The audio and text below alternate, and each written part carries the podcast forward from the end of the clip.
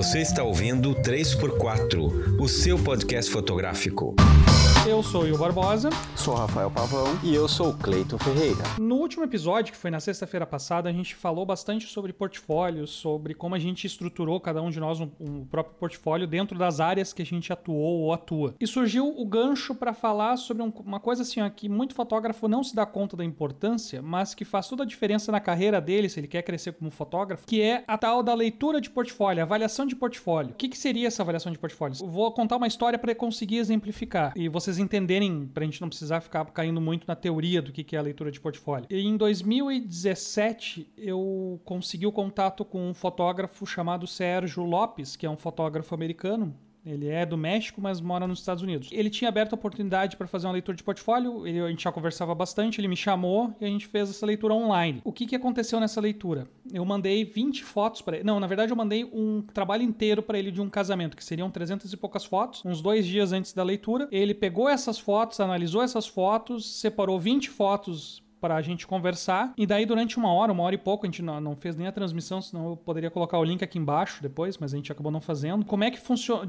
como é que ele enxergava o meu trabalho? Ele, ah, uma coisa assim que eu achei interessante, que depois em outras leituras de portfólio não aconteceram, ele simplesmente me perguntou o que, que eu queria dizer com cada uma daquelas fotos. Eu acho que a partir disso a gente pode já começar a premissa do que, que é uma leitura de portfólio. É a posicionamento do fotógrafo que está sendo avaliado em relação à fotografia dele, desde os erros técnicos, dos erros de mensagem, dos erros de linguagem, dos erros fotográficos e tudo mais, para que ele consiga evoluir como fotógrafo, tanto na técnica quanto na criatividade dele. Eu estava me lembrando assim, para pegando esse teu exemplo aí e ajudar o o povo a entender melhor. Eu fiz leitura de portfólio com dois objetivos, né? Uma primeira para o fotógrafo comercial. Então, na escola Câmara Viajante, quando eu era professor lá, a gente sempre tinha essa leitura na metade do curso de fotografia profissional, né? Eram dois semestres. Então, no fim do primeiro semestre tinha uma leitura com o objetivo de avaliar a qualidade técnica, ou seja, o que que aqueles fotógrafos queriam, né? Dentro do, do tema que eles estavam querendo trabalhar, se eles estavam conseguindo atingir aquele objetivo de qualidade técnica. E eu também fiz leituras dentro do meu curso de fotografia autoral com alunos para a sua fotografia autoral. E aí entra isso que tu falasse, né? Eu perguntava para eles: "O que que tu quer dizer com esse teu ensaio, com essa tua foto? Às vezes podia ser uma única foto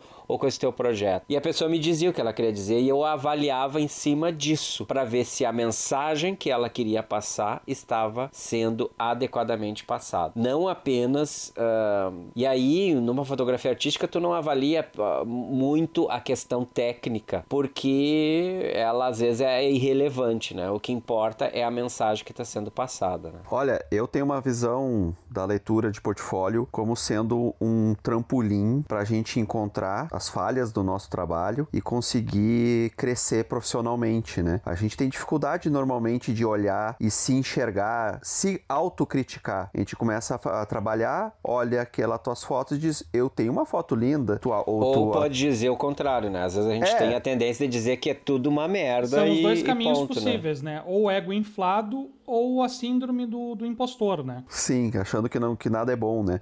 Mas então, a gente tem a gente tem dificuldade de se autoavaliar. Quando a gente olha e vai para uma leitura, nós estamos pegando uma visão de alguém que já passou pelo caminho, já construiu um conhecimento, conseguiu aplicar isso no trabalho deles e olhando o nosso trabalho, ele consegue fazer uma, uma crítica construtiva para que a gente cresça nesse processo. Vou dar, um, vou dar uma experiência que eu tive com leitura de portfólio.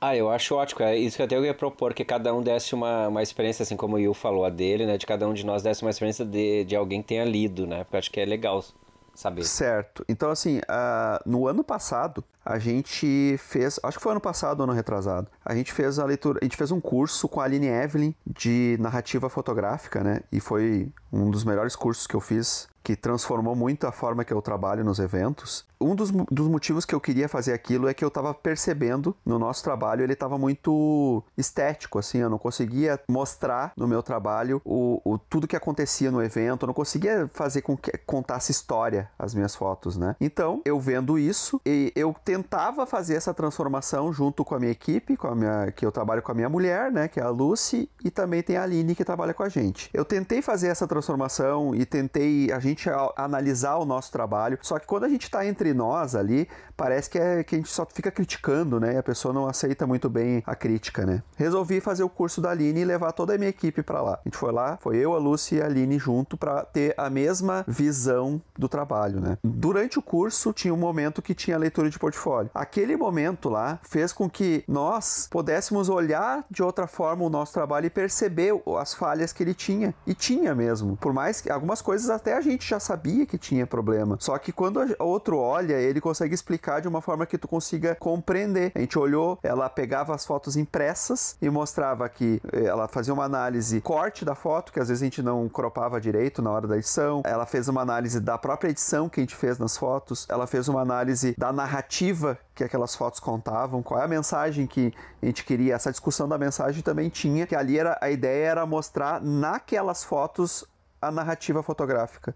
Então a gente separou 20 fotos acho que era 20, não me lembro quantas fotos eram, e tinha que contar a história do evento naquelas 20. E a gente não levou a história do evento, a gente levou só momentos separados, assim, né, que aconteceram no evento. Aquilo fez com que a gente transformasse a forma de enxergar, não só na hora da curadoria das fotos, mas no trabalho todo. Eu comecei a entender que a gente tinha que contar os entremeios da festa, a gente conseguiu compreender tudo que a gente estava falhando no evento, tudo não, né, mas a gente teve uma, um, uma clareza do que a gente tinha que fazer. A partir dali, ali, cara, nós estamos até hoje ainda, depois de um ano, um ano e pouco, tentando tra transformar o nosso trabalho em cima daquela leitura. Para nós foi fantástico. Foi uma leitura de um casamento. Foi de um 15 anos que a gente 15 levou. anos. E isso influenciou também na, na, na, tua forma de fotografar outras coisas, tirando eventos, tipo teus ensaios? Cara, eu não conto história, eu não faço narrativa no ensaio ainda. Para 15 anos é que depende do mercado, né? O ensaio de casal, ele pode ter uma narrativa, o um ensaio, né? Ele, ele funciona a narrativa do ensaio. Mas no 15 anos ela quer é estético, né? É fotos estéticas. É, ela, ela é, eu acho que o narrativa. ensaio Retratos de Família também funciona narrativa, que eu sempre fiz. Mas eu, eu, eu, nunca atuei em 15 anos, porque eu acho que tu tens razão, né? Elas, elas vêm provavelmente até com fotinhos prontos. Eu quero fazer aquela tal. O tema, né? É uma outra. São é fotos que funcionam pegada. separadas, tipo fotos individuais dentro Eu acho que ela quer fazer o book, né? Eu acho é, que é, tipo, assim, ela quer fazer o book. Isso, se tu for olhar assim, eu tinha um trabalho de 15 anos que ainda tem muito no mercado aqui. O pessoal fala muito até no, na região de Porto Alegre que faz esse tipo de trabalho, que tu vê na postagem dos caras que eles procuram, na curadoria, eles não contam a história da festa, eles contam os momentos bonitos da festa. Eles pegam fotos bonitas da festa, de alguns momentos e postam. As 10 fotos, as 20 fotos que eles selecionam do site, não tem uma, uma construção de uma história. Eles têm as, as fotos mais bonitas que eles acharam. E era assim que eu fazia também, né? Quando a gente aprende a narrativa fotográfica, que foi por isso que eu fiz o curso, a gente aprende que a gente tem que construir, é, ele, ele tem uma narrativa, cada fotinho ele tem que ir mostrando aquele dia da festa, aqueles momentos importantes, aqueles detalhes que não é só o protocolo, não é ali protocolar, né? É, os detalhes são mostrados e isso transformou a nossa foto né? Ou seja, a gente tá pensando no seguinte, a gente tá retomando então o episódio passado, que a gente falou bastante sobre o portfólio em si, para qual é o fim dele. E ou seja, se a gente tá vendendo casamento, a gente tem que fazer com que o nosso próximo cliente olhe aquele casamento do, da Mariazinha e do João, que eu usei de exemplo na semana passada, e entenda o casamento do início ao fim como uma história. Casamento é muito importante isso, porque o que as pessoas querem ver é a história que aconteceu naquele dia, inesquecível, não é só umas fotos bonitas, esteticamente bonitas, né? Então, pelo menos nessa leitura foi essa construção que aconteceu, né, no nosso trabalho. Eu também tive outras que eu fiz com o André Mansano, que foi de ensaios, composição. Cara, aquilo lá aquela experiência foi incrível, cara, porque ele conseguiu, assim, a gente viu ele fotografando, né? Então, a gente viu ele fazendo o ensaio e depois ele mostrando as fotos que ele fez no ensaio. Ficaram incríveis as fotos. E, e depois ele fez a análise do nosso trabalho. Depois tu vê o trabalho do cara foda, né? Que tem uma criatividade. Daí ele vai lá agora e olha o teu trabalho, tu já começa a ver, puxa vida, né? Como eu tenho um caminho pela frente para seguir, né? Então, cara, eu acho muito bom, assim, desde que tenha respeito. Respeito na hora da leitura. Sim, né? porque eu já tive eu casos que... assim do cara dizer que meu trabalho tava uma merda. Quando eu tava lá começando em 2004, 2003, tava uma merda, literalmente uma merda, porque eu tava começando ainda. Cara, isso assim, ó, o impacto que causa no cara que tá começando é enorme, que ou faz o cara pensar assim, seu filho da mãe, eu vou agora provar que tu tá errado e vou começar a fazer o meu trabalho ficar baita de um trabalho para jogar na tua cara que tu tá errado, ou eu vou abandonar de vez a fotografia. São os dois caminhos possíveis depois de tu ouvir teu trabalho dizer que tá uma merda, né? No meu caso, eu ainda tô aqui. É, que aí tem, tem uma questão interessante aí, né? Que tem muita gente que acho que não faz leitura de portfólio porque tem medo do que vai ouvir. A minha experiência com leitura, né? De, de ter meu trabalho lido foi com a mais recente, acho que foi no festival de, do Fest Foto Poa. E, e aí eu levei eu montei dois projetos, né, portfólio de dois projetos diferentes. E aí a gente tem uh, um, um, round de 12 profissionais que vão ler, né? Os 12 quem são? São fotógrafos com experiência na área, ou trabalham com curadoria, são professores, ou são artistas, galeristas, né? Então, co colecionador de arte. Esses são os profissionais geralmente que vão estar lá numa leitura de portfólio num festival de fotografia. E aí, o bom de ter 12 é justamente porque tu tem uma diversidade de opiniões. Porque o leitor de portfólio, assim como nós construímos o nosso portfólio a partir das nossas experiências, da mensagem que a gente quer passar, do que a gente aprendeu até agora, o leitor de portfólio também vai fazer a leitura a partir das experiências que, que ele tem e dos referenciais teóricos que ele tem. Né? Então, por exemplo, desses 12, eu posso dizer que teve um praticamente mandou eu fazer um outro trabalho, completamente diferente daquele que eu estava apresentando. Só não disse então, uma merda. Eu espero. É, ele não disse que estava, mas é, ele pegou, ele começou, ele é, era um fotojornalista belga, apresentei para ele um dos dois projetos, eu não apresentei para ninguém os dois, porque não dava tempo, né? Então eu escolhi um para apresentar para ele, e ele não entendeu a proposta da coisa, né? E aí ele começou a pensar noutra história, né? Que isso é uma coisa que eu jamais fiz quando eu fiz leitura de portfólio, porque tu tá ali com a pessoa ali na tua frente. Não pode dizer, olha, quem sabe, ah, esse trabalho eu faria outra, outra, outra coisa. Isso é tu faria. Mas tu tem que ver a partir da pessoa que tá fazendo, né? Das referências dela, a mensagem que ela queria passar e como ela pode melhorar os trabalhos futuros. Não aquele, aquele já tá feito. Aquele já foi feito. É isso que tem que levar em conta. Mas enquanto esse que disse isso, né? Pensa bem, foram 12, cada um falando uma coisa diferente, ou semelhantes, né? A maioria fala coisas semelhantes. E teve um que foi o melhor, né? Então, que a partir da leitura dele, ele me deu ideias para projetos futuros, que era isso que eu estava querendo, entendeu? Quando ele olhou, ele fez uma avaliação e disse: Olha, esse teu projeto aqui, tu fazendo tal coisa, né? Porque eu isso é a coisa mais engraçada, gente. Eu levei dois, eu consegui mostrar para ele os dois projetos, mas tinha uma foto que tava solta, que ela não participava, mas ela era, sabe, o spin-off do seriado? Então, essa minha foto era isso de um dos projetos. Eu disse, ah, eu, eu disse assim, ó, ah, eu tenho essa aqui, ó, última que eu criei semana passada, mas ela não tem muito a ver com esse projeto, mas é uma coisa que eu tô pensando em fazer a partir dele. E ele pegou aquela foto e disse assim: "É essa aqui, cara. É essa aqui. Esse é o teu caminho, essa foto aqui representa, essa foto é de galeria, parará, parará. Ele fez todo uma, um discurso em cima daquilo ali, o que me estimulou muito a continuar trabalhando.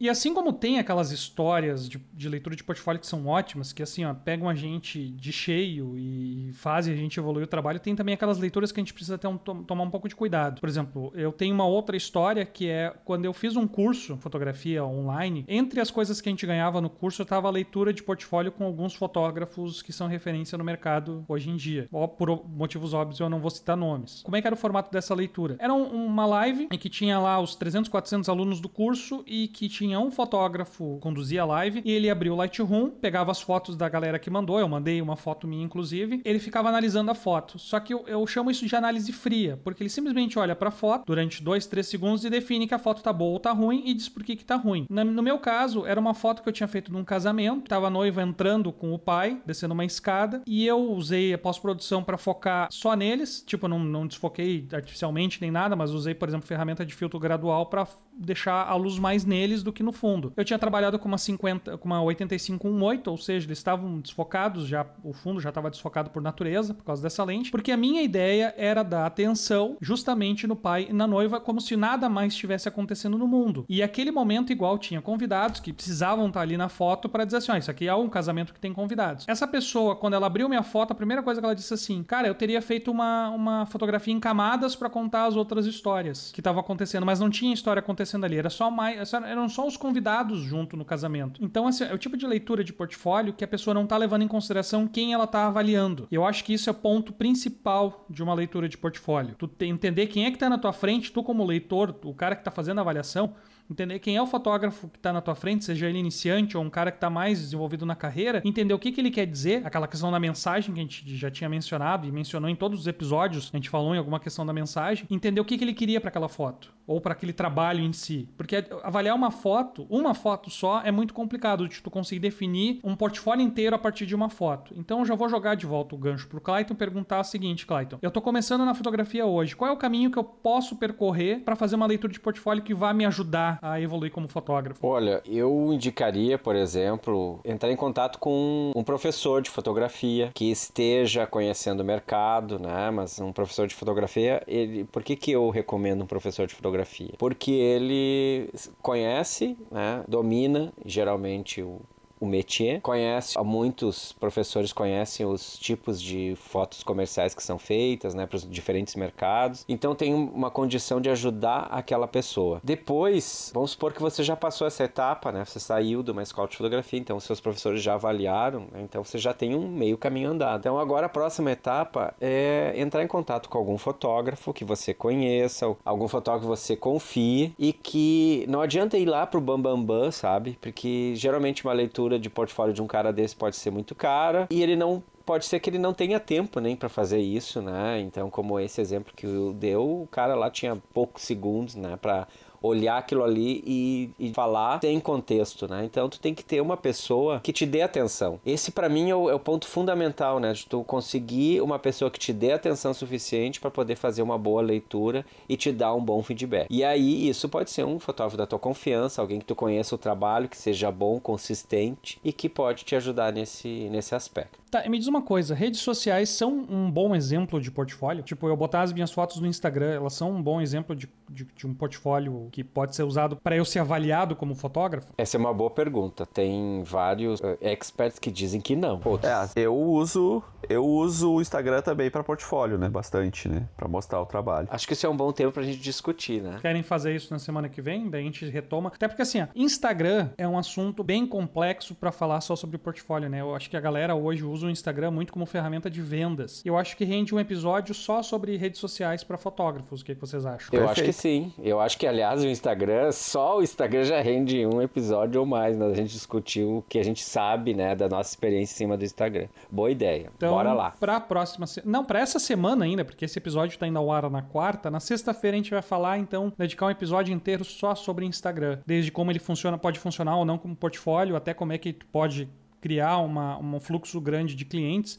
O Pavão tem umas técnicas boas de, de, de, atração de clientes através do Instagram, que a gente pode abordar aqui também. E o que, que a gente pode gerar de conteúdo para as redes sociais, porque, querendo ou não, o Instagram é baseado em conteúdo. Então, para sexta-feira agora, o episódio vai ser centrado sobre Instagram, já fica ligado aí, já te inscreve aqui. Aproveita para seguir a gente no, no Instagram também. Se a gente vai falar de Instagram, segue a gente no Instagram. E nos vemos no próximo episódio. Eu sou o Barbosa e até sexta. Eu sou Rafael e até mais. Eu sou Cleito Ferreira e até a próxima.